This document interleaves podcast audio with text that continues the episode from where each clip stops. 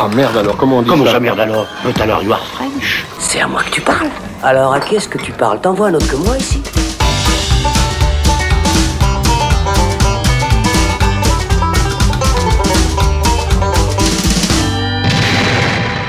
Salut les cinéphiles, bonjour ou bonsoir à tous, c'est Alex. Bienvenue dans ce nouveau débat du Saloon où il sera question du film de procès The Trial of the Chicago 7, sorti le 16 octobre sur Netflix, mais aussi visible en salle sur grand écran en Suisse, notamment au Cinérama Empire à Genève ou au Cinéma Bellevaux à Lausanne.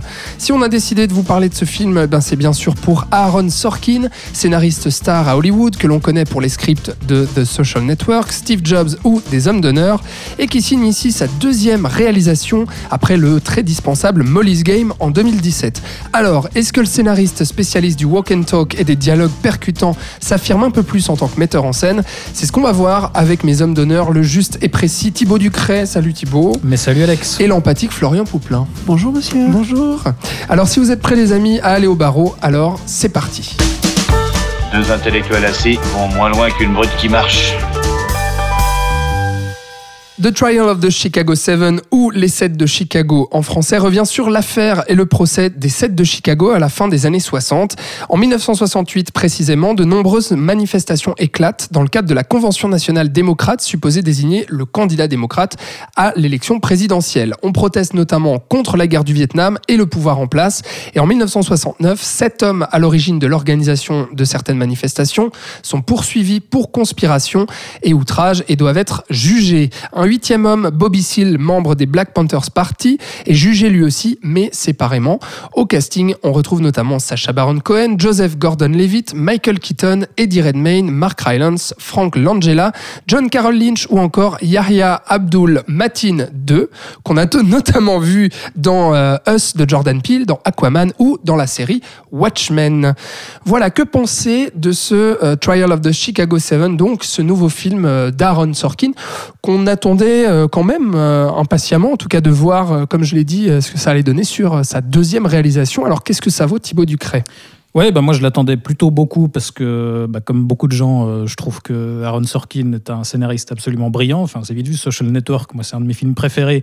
Et euh, évidemment qu'il y a la mise en scène de, Fincher qui transcende le tout, mais euh, je, je, trouve que c'est euh, son meilleur script et, et, un script assez exceptionnel. Euh, et donc voilà, chacun de ces projets, moi, moi j'attends plutôt beaucoup. J'avais été moi aussi un peu déçu par Molly's Game où on voit que voilà, ça reste un très bon scénariste, mais pour l'instant, enfin avec ce premier film, il s'était pas affirmé comme un metteur en scène euh, vraiment efficace. C'était plutôt du chant contre chant avec beaucoup de dialogue et ouais, puis la avait, voix off surplombante. C'est ça, il y avait quelques idées où il tentait quelques trucs, mais c'était euh, assez limité euh, en, en, termes en termes visuels. Euh, maintenant, avec ce film-là, je trouve qu'il essaye un peu plus de choses. On aura l'occasion d'en parler. C'est la confirmation en fait que voilà, Aaron Sorkin reste un, un, des meilleurs scénaristes en activité actuellement à Hollywood en tout cas. Mais pour l'instant, c'est pas encore la, la confirmation d'un cinéaste vraiment compétent ou qui, qui a une, un point de vue, une vision euh, vraiment, euh, vraiment de metteur forte, en scène. Quoi. Voilà, c'est en ça. tout cas. Mais par contre, bon film, on peut, on peut le dire. Oui, bon film. Moi, je trouve que c'est un excellent film de procès. Il y a, il y a beaucoup de rappels à, à des hommes d'honneur. C'est un peu euh, de, dans, dans l'écriture et un peu dans la forme aussi, euh, enfin dans la structure euh, des hommes d'honneur rencontrent Social Network pour moi. Donc évidemment qu'il y a, il y a quand même du, du, du, du très très bon là-dedans. Euh, mais voilà, on Ouais. le détailler. Euh, niveau mise en scène, je trouve ça quand même encore assez limité. Des hommes d'honneur, euh, sauf erreur, euh, qui est donc son premier script à Hollywood euh, Ouais, pour le cinéma. une, pièce de pièce théâtre, de à l'origine. théâtre à la base, donc sorti en 1992, réalisé par euh, Rob Reiner avec notamment au casting Tom Cruise et Jack Nicholson. J'en profite de le glisser parce que il faut voir ce film euh, qui est un qui est un excellent film de procès. Et puis là, justement, avec Trial of the Chicago 7, c'est vrai, Florian, qu'on pense énormément en fait à au début de Sorkin avec euh, avec des hommes d'honneur. Oui, d'ailleurs, c'est le premier truc qui fait tilt parce que c'est vrai que c'est un de ses meilleurs scripts. Euh, et moi, personnellement, c'est le truc qui m'a un peu. J'aime beaucoup Sorkin aussi en tant que scénariste, mais je ne savais pas à quoi m'attendre en tant que réalisateur. Et euh, moi, le truc qui m'a beaucoup attiré, c'est le fait qu'il fasse un film de, procès. Euh, je crois que c'est le seul truc qu'on peut le rattacher à des hommes d'honneur parce que les thématiques sont pas vraiment les mêmes. Mais je rejoins, Tom, je rejoins Bah quand, quand même. C'est c'est Thibaut, mon prénom. Enchanté. Enchanté Thibaut. Je rejoins Thibaut sur le fait que, et c'est le gros défaut du film, que Sorkin n'est pas un, n'est pas un bon réalisateur. Et je trouve que c'est ce qui se gâche le film. Autant il est si connu en tant que bon scénariste parce qu'il a été mis en scène par des très bons metteurs en scène. Enfin, quand on pense à Rob Reiner, à Danny Boyle, à Fincher et à d'autres, c'est quand même des gars qui ont aussi poussé ces scripts vers autre chose et qui l'ont challengé en tant que scénariste, je pense. Ce que là, on sent, c'est très- alors le film est très bien écrit, Ouais. mais moi je sens que euh, Sorkin n'a pas d'autocritique aussi puissante qu'un Fincher pourrait avoir sur The Social Net- Network par, C'est ça, par bah, exemple. je trouve qu'il transcende pas son script, ça, exactement. contrairement à ces cinéastes-là. Les, les grandes forces du film, c'est des forces d'écriture avant tout. Voilà. Et, mais d'ailleurs, c'est pas plus mal qu'il ait fait un film de procès, puisque euh, formellement, c'est beaucoup plus facile de faire une mise en scène, enfin facile, entre guillemets, mais disons que tu as une unité quand même de temps dans le procès, parce que la- les trois quarts du film se passent dans, le, dans la cour. Euh, donc voilà, au moins, je crois qu'il il a peut-être pris conscience avec l'échec euh, commercial et critique qu'avait été Molly's Game, de peut-être là se mettre des limites formelles Ouais. pour sa mise en scène. Je trouve que ça marche mieux, mais c'est pas c'est pas encore ça en tout cas. Et aussi au niveau de la direction d'acteur, mais ça je pense qu'on en reparlera. Que, euh, que voilà, mais ça reste ça reste un très bon film puisque bah, Sorkin sait très bien écrire, sait très bien écrire des dialogues et quand tu fais un film de procès il faut parce que sinon tu te fais chier parce qu'il y a que ça en fait hein, principalement. Et euh, Mais quand, quand même, c'est-à-dire que contrairement à Molly's Game, qui était d'une platitude assez affolante, je trouve quand même que dans ce film-là, alors déjà, on a, comme vous l'avez dit, un excellent script qui fait que le film est hyper euh, euh, prenant et puis tendu aussi à certains moments où il arrive justement euh, dans sa narration, là où Molly's Game, il y avait cette voix off vraiment qui, qui en termes d'artifice de, de mise en scène, qui plombait complètement le tout, et puis avec des dialogues, mais verbeux de chez verbeux, je trouve qu'ici, il arrive en fait à donner corps aussi un peu plus à ses personnages, et notamment en s'intéressant à chaque personnage petit à petit pour une caractéristique spécifique et pour un moment précis du procès en fait, où à un moment donné, il va décider de se pencher euh, sur le personnage de Sacha Baron Cohen, qui, euh, qui d'ailleurs euh, incarne euh, le plus fou de la bande, le hippie un peu, euh, qui est euh, d'ailleurs défoncé quand, quand il vient au procès, et puis qui, qui ricane, et puis qui joue avec le juge, qui, qui, qui est dans la provoque en fait, avec un autre personnage aussi qui est celui d'Eddie Redmayne, qui est beaucoup plus justement euh, en retrait pendant tout le film, avant d'exploser sur la fin et qu'on lui donne en fait l'importance qu'il a dans l'affaire.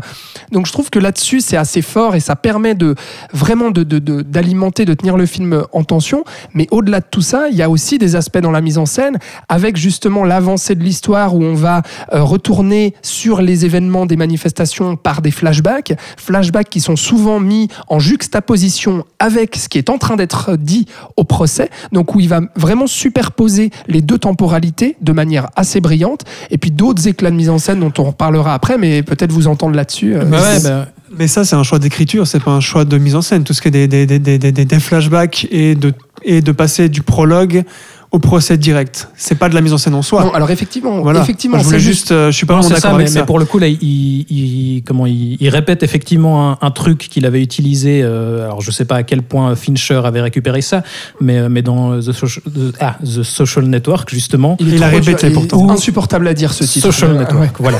Il y a C'est fait. Facebook, hein, c'est Le, le film sur Mark Zuckerberg. Euh, non, mais où on a effectivement, comme tu le disais, ces, ces scènes d'interrogatoire où on assiste à, à- à la fois, enfin en même temps, au dialogue durant la scène d'interrogatoire et on voit en même temps le flashback des événements qui sont racontés et où on voit en parallèle justement, euh, on passe constamment euh, d'une temporalité à l'autre, on mêle les deux de façon dynamique dans le dialogue. Justement, on a une espèce de dou- double dialogue où on voit les événements qui sont racontés, dans le présent, les gens qui réagissent aux événements qui sont racontés, et comme ça, tous les, propos s'entremêlent. Et ça, c'est quelque chose qui était assez brillant dans Social Network, où tu avais des, scènes d'une dynamique incroyable, où voilà, on passait euh, en une phrase de l'un à l'autre. Et, là, effectivement, les, les deux grands moments de ce film, pour moi, à ce niveau-là, c'est justement quand on raconte les deux différentes altercations entre les manifestants et la police, il y a deux moments principaux où il y a euh, des confrontations entre, entre les deux groupes et où on a justement ce procédé où on a euh, un témoin euh, qui, qui raconte ça pendant le procès. On a aussi des scènes de Sacha Baron Cohen qui fait un espèce de stand-up où il raconte ça devant Ouais. une foule Euh, et on voit en même temps les événements. Donc on a un peu trois temporalités qui se mélangent euh, et où chacun donne un point de vue sur, euh, sur le, le propos, les gens réagissent, etc. Et ça se mélange. Et, Et il et les- accélère ça dans le voilà, montage. c'est ça, le montage montage est de plus en plus cut, la musique est de plus en plus forte, donc il y a vraiment une montée en tension qui fonctionne hyper bien. Mais effectivement, c'est avant tout des, des, des trucs d'écriture, et pour Mhm. le coup, le- ces passages-là n'ont pas non plus, je trouve, euh, la, la force et l'ampleur qu'on a euh, chez, dans le film de Fincher. Ouais, Je crois d'ailleurs que le montage est euh, la principale qualité technique et de mise en scène du film. Là, je la trouve Mhm. vraiment. Mhm. Et heureusement que le montage est aussi bien fait, parce que quand tu es dans un espace réduit comme ça, en tout cas dans les scènes qui se passent dans le, pendant le procès, et je trouve que toute la force euh, du film, tout le rythme, en fait, le montage s'accorde au dialogue, en fait. Et ça, j'ai Ouais. trouvé que c'était vraiment bien foutu. Euh, je crois que c'est un monteur qui monte à Hollywood des films un peu normaux, enfin d'hab- d'habitude, enfin, genre des films Jurassic World, c'est pas lui, mais tu vois, genre de trucs un peu. Euh, voilà, normaux. Et là, je trouve que normaux, Tu sens. euh, non, non, mais tu vois, un, peu- un peu Classique. typique, basique. Voilà. Classique. Et là, en tout cas, on sent qu'il y a un certain plaisir dans ce montage-là, en tout cas, un certain savoir-faire. Ouais. Et euh, donc, à savoir après, est-ce que c'est Sorkin ou est-ce que c'est la collaboration avec son monteur, etc. Mhm. Mais je trouve que la grande force du film, en tout cas formellement, vient du montage. Mhm. Et, Mais visuellement, quand même, il y a, il y a deux, trois petites choses, et notamment dans sa manière de, de filmer en fait les émeutes, que je trouve assez réussi justement en termes de tension. Et là, ça se joue aussi visuellement en fait avec euh, la photographie, avec cette fumée vraiment euh, qui va créer ce, ce, ce, brouillard, et puis où il va brouiller aussi les pistes et, créer en fait ce, ce, côté, euh, cette perte d'équilibre qu'on peut avoir avec ces mouvements de caméra en fait. Alors c'est des petites choses, on est d'accord, on n'est pas du tout dans quelque chose de révolutionnaire ou dans un grand film d'un point de vue visuel, mais il y a quand même ces petites choses qu'on n'avait pas du tout dans Molly's Game et où là on retrouve ce genre de choses. Et un autre exemple que j'aimerais donner aussi, qui moi justement en termes de mise en scène m'a saisi, c'est le moment où en fait on a euh, ce, ce, ce, ce Black Panther justement euh, qui se rebelle en fait contre le juge en disant mais vous, vous- enfin voilà vous êtes en train de, de me juger pour ma couleur de peau et pas pour autre chose et qui vraiment fait front en fait euh, face à l'autorité américaine. Oui, parce qui- qu'il y a tout un truc aussi où son avocat n'est pas là et du coup il n'a pas de défense qui est assurée au procès où on lui refuse finalement ce- cette Exactement. défense-là. Et là, on va le, on va le prendre. Enfin, le, le juge va demander au garde en fait d'aller le menotter, le baïonner. Et le moment où on le sort en fait de la salle pour aller le menotter, le baïonner, il y a un montage justement euh, euh, euh, alterné entre le montage hyper cut où on voit en fait par des inserts comme ça et des gros plans sur les pieds, les mains, la bouche où on le voit se faire enchaîner et baïonner, où on entend aussi au niveau du son les cliquetis des menottes et, et, et le, bruit en fait du, torchon qu'on lui met dans la bouche et ce genre de choses, et avec un- un montage alterné où on va repasser à la cour où il y a un silence de mort absolu qui pèse en fait sur l'audience et il va alterner entre ces, ces deux scènes là et puis ça je trouve que c'est un, un artifice de mise en scène qui, qui, qui, se, qui est d'ailleurs, le- vraiment très réussi Le prologue fonctionne aussi beaucoup comme ça. Le prologue, je le trouve très très ré- réussi d'un point de vue euh, du montage et de la mise en scène aussi. Ouais, ça, c'est- c'est Et où tu as les phrases qui genre commencent dans une scène et qui finissent dans l'autre. Ouais. C'est super bien trouvé, moi je trouve. Et en plus, en tant que mise en bouche, ça te met direct dans le, Ouais. le film et ça te. Wouh Hey C'est les, c'est les années 60, yeah, yeah. mais, mais ça, justement, à nouveau, c'est aussi un truc d'écriture. Parce Oui, qu'effectivement, oui. moi, je la trouve assez géniale, cette intro, où on voit euh, chacun son tour, justement, euh, chacun des personnages qui va prendre part euh, à cette manifestation, et où on retrouve justement ce- cette écriture du dialogue implacable chez Sorkin, le sens du rythme et de la rupture, où effectivement, chacun discute ou alors font- fait un discours face à une foule pour annoncer la manifestation. Et effectivement, on passe d'un à l'autre et les, les phrases se complètent des- justement de manière absurde ou avec des ruptures. Et, et d'un côté, enfin, à la fois c'est très drôle et comme tu dis, ça, démarre le film de, façon assez, sympa, mais en même temps, je trouve hyper intéressant parce que ça, pose d'emblée les différences entre, tous ces personnages, euh, en quoi leurs approches respectives de la manifestation, euh, euh, de la guerre du Vietnam, etc., diffèrent, quelles sont leurs motivations, quelles sont leurs approches, parce qu'on a dans ce groupe, on a justement des Black Panthers, des étudiants, des hippies avec le groupe de Sacha Baron Cohen, et où ils ont voilà, ils ont chacun différentes approches, différents rapports euh, à la violence, à la révolte ouais. manifestation. Mhm. Et d'emblée, on pose ça dès le départ, et c'est moi aussi, je- c'est pour moi la- un des gros intérêts du, du film dans, dans le traitement de cette histoire, c'est justement cette exploration des, des différentes approches. Euh, On n'a pas un groupe d'accusés euh, homogène, et où on a vraiment des individus euh, qui ont chacun euh, leur motivation, euh, leurs différentes manières d'approcher, euh, de, de, de- de transformer ça en action. euh, et vraiment, c'est c'est assez passionnant à ce niveau-là, je trouve. Ce qui est très intéressant, c'est que c'est une thématique qu'il avait déjà beaucoup explorée dans. Parce qu'il faut savoir que Sorkin a été connu grâce à une série qui s'appelle The, The West Wing, dans la Maison Blanche en français. À la Maison Blanche. À la Maison Blanche, excusez-moi. euh, qui donc se passait donc à la Maison Blanche et où Sorkin euh, était le showrunner pendant je sais plus combien d'épisodes, mais vraiment longtemps. C'est vraiment lui qui l'a créé. Et on sent dans ce film qui qui revient à cette thématique qui est en fait au cœur de toute sa filmographie, enfin, de, de toute sa filmographie en tant que scénariste en tout cas. Euh, c'est ce, cette confrontation entre l'idéalisme d'un côté et comment euh, respecter un système qui est ins- institutionnalisé ou ne pas le respecter en fait. Et ici, on retrouve exactement ça avec les deux personnages principaux dont tu parlais avant, donc Tom Hayden joué par Eddie Redmayne et euh, Abby Hoffman joué par Sacha Baron Cohen, où tu as Redmayne qui lui veut en gros infiltrer le système pour le modifier. Ouais, Alors c'est l'étudiant plus réfléchi. C'est ça. plus- plus- Celui d'ailleurs qui est mis au banc vis-à-vis du groupe, enfin que Hmm. souvent on, Parce qu'il est on plus, se moque de, euh, de lui. Il est plus prêt à suivre les règles et à respecter l'autorité. exactement. Et qui lui dit qu'on gagne une révolte par les, les votes, par euh, le, la Et démocratie. Abby quoi. Hoffman, qui est lui complètement anarchiste et donc complètement euh, drôle et qui provoque, ça, vous, vous l'a- vous l'avez dit avant. Ouais. Et Sorkin, là, on voit très bien dans quel camp il se met, puisque. euh, on va spoiler au cas où, Enfin, je vais spoiler. Oh là là, Oh là là, mon dieu! À la fin, en fait, on a les cartons de que sont devenus ces personnages donc dans la, ré- dans la réalité. Et celui qui a réussi donc à mener sa entre guillemets révolution, c'est euh, donc Tom Hayden qui est donc devenu sénateur et puis tout ça, alors que l'autre il s'est suicidé à la fin des années 80. Et donc on a ce discours qui est là, je trouve. euh, qu'il expérimentait énormément dans cette série et au long de tous ces épisodes et que là qui est très cristallisé dans ce film. Et euh, surtout aujourd'hui je trouve qu'il y a une réflexion et un parallèle énorme avec ce qui se passe aujourd'hui aux, États-Unis. Le juge étant typiquement Trump et euh, tout ce qui se passe avec la situation des Noirs aux États-Unis même avant euh, le, le mouvement et la mort de George Mhm. Floyd mais donc le film tombe, tombe assez bien mais le problème de racisme aux États-Unis existe depuis plusieurs siècles Bien sûr. et il en parle aussi Ouais, bah, il traite Et je ça, de la violence que- policière. euh, Aussi. Effectivement, il est, il est complètement dans l'actu. Ouais. Et je, et je trouve ce film, enfin, il est exactement un moment dans l'époque de l'histoire des États-Unis super important, mais comme Sorkin l'a souvent été dans tous ses films d'avant Mhm. aussi. Et je trouve donc là, il, il- enfin, il reste euh, super pertinent en fait, et je trouve que c'est un- une des grosses qualités euh, de, ce- de ce film et une des Mhm. principales raisons pour lesquelles il faut aller le voir.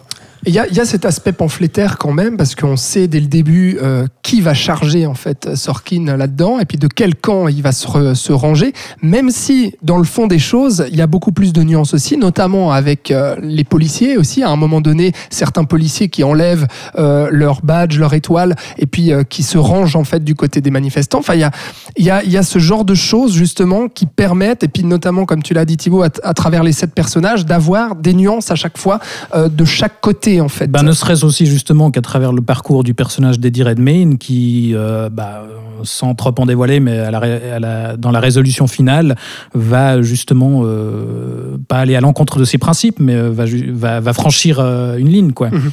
Et il y a quand même, comment dire, tu disais au tout début de, de, de cet épisode, Florian, qu'au niveau thématique, on était, on n'était pas vraiment dans, du côté des, des hommes d'honneur, pardon.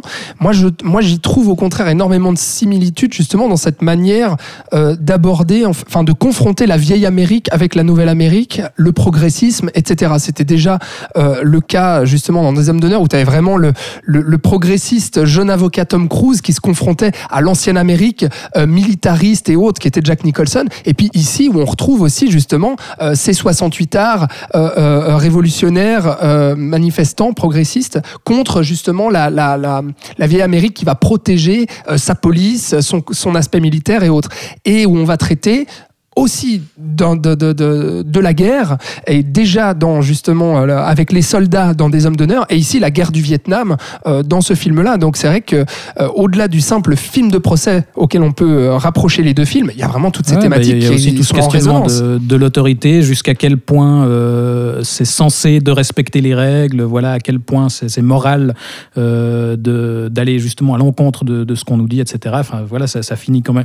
La confrontation finale, c'est quand même le, le juge qui dit, à Eddie- qui dit à Eddie Redmayne euh, si vous faites exactement ce qu'on vous dit, euh, Oui. enfin, je vous annonce, enfin, je, je, je pense que vous pourrez euh, vous intégrer parfaitement au système. Enfin, Oui. aussi cette idée-là. et on va être plus clément avec vous Voilà. si vous si, si vous euh, si, si vous vous rendez compte que euh, enfin si vous admettez vos erreurs que vous demandez pardon etc Et si vous êtes bref. mais euh, y a et si vous êtes bref et il y a ce personnage de Joseph Gordon-Levitt qui est donc Ouais, qui apporte aussi de la nuance. voilà qui est, effectivement qui est le, le procureur qui est chargé de, de l'accusation et, et où on en fait aussi un personnage un, un peu nuancé, un peu plus nuancé que son collègue, Ah qui oui. là est déterminé à tous les faire condamner. Ouais, alors que lui, c'est clair qu'on sent qu'il a ce- vraiment cette dualité morale en fait qu'il habite. Euh, Mais on, on sent aussi le poids du pouvoir avec le personnage de Michael Keaton, qui est donc l'ex, Ah ouais. euh, l'ex, euh, comment on appelle ça, General Attorney of Procureur United- général. Voilà, merci. Ouais.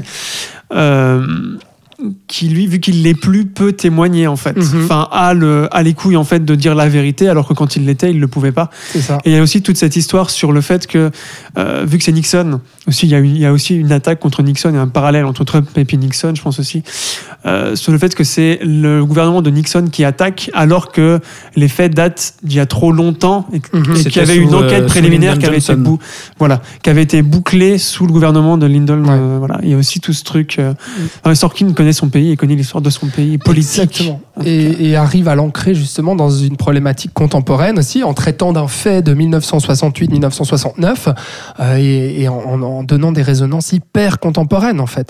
Donc pour tout ça, c'est vrai que euh, pour peut-être euh, résumer, je pense, ce qu'on pense tous de ce film-là, c'est que c'est un très bon film de procès, un film très très bien écrit, vraiment avec un script hyper solide, qui justement malheureusement n'est pas transcendé par, par sa mise en scène, Bah, mais Quand on pense que ça aurait pu être réalisé par, euh, par Spielberg, euh, c'est, c'est- Ah, parce que ouais. pour- je sais plus si tu l'as mentionné, mais le script date de, de 2007.